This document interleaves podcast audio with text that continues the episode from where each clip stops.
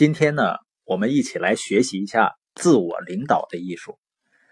谈到领导力呢，一般都觉得是领导别人。那什么是自我领导呢？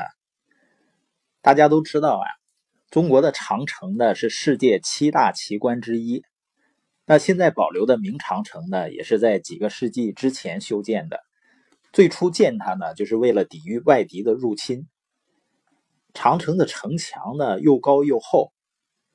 当时想啊，几乎没有军队可以攻破它。但是在接下来的一百多年中呢，外敌曾经三次成功的攻破长城。在这三次攻击中呢，没有一次是敌人爬上了城墙或者真的攻破了城墙。每次长城被攻破啊，都是敌人贿赂了守卫的将军和士兵的结果。所以诗人感慨呢。万里长城万里空，百世英雄百世梦。那这件事儿对我们有什么思考呢？你发现人们花了大量的时间和精力，想各种办法解决我们面临的问题。我们努力的修筑长城，但这只是在外面的事儿上下功夫，以阻止问题发生。不幸的是呢，问题往往出在内奸身上。我们实际上没有塑造好内心的品格。那今天分享的第一个领导力法则就是冰山。大家可以想象一下冰山。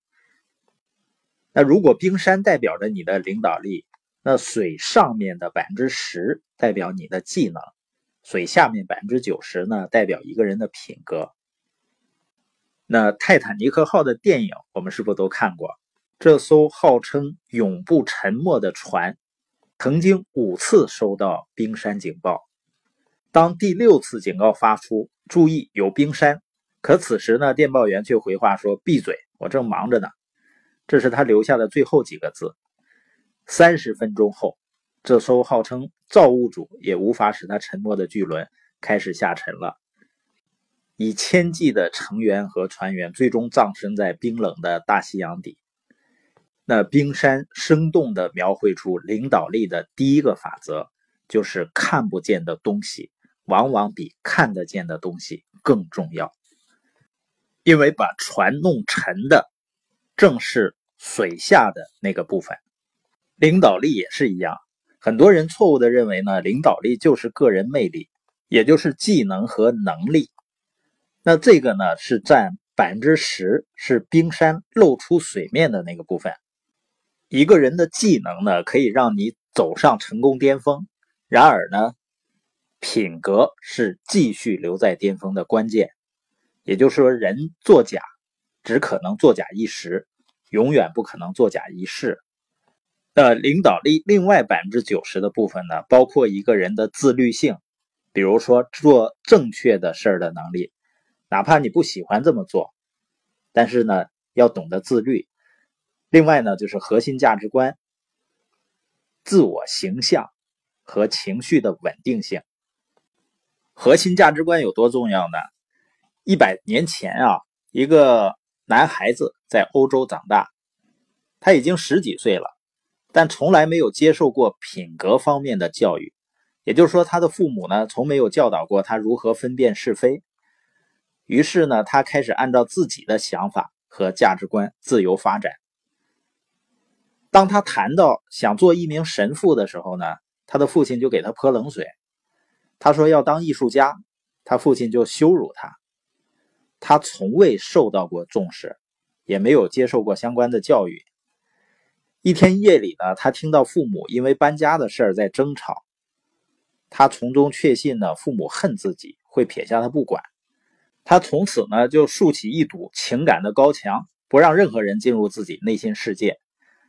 后来他离家出走了，再后来呢，男孩子长成了一个男人，而这个男人呢，成了一名领导者。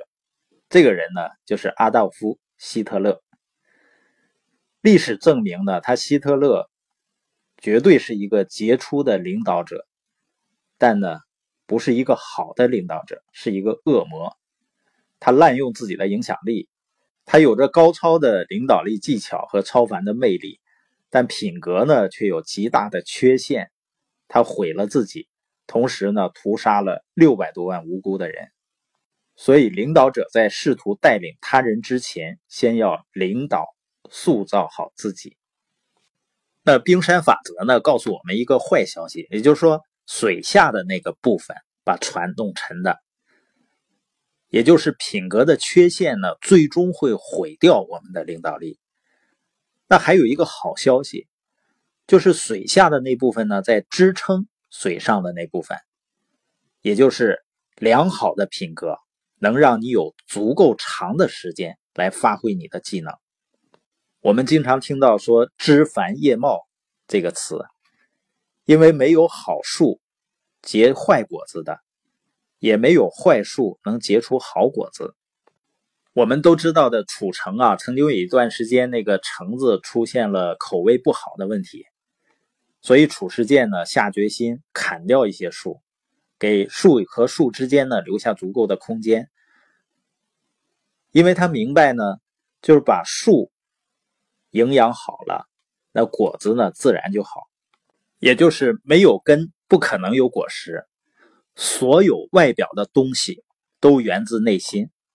我们看到一个果实，我们就知道这个树的品种，外表是内在的生动写照。所以呢，我们相信呢，成长。永远是大于成功的，因为只有成长才能带来真正的持久的成功。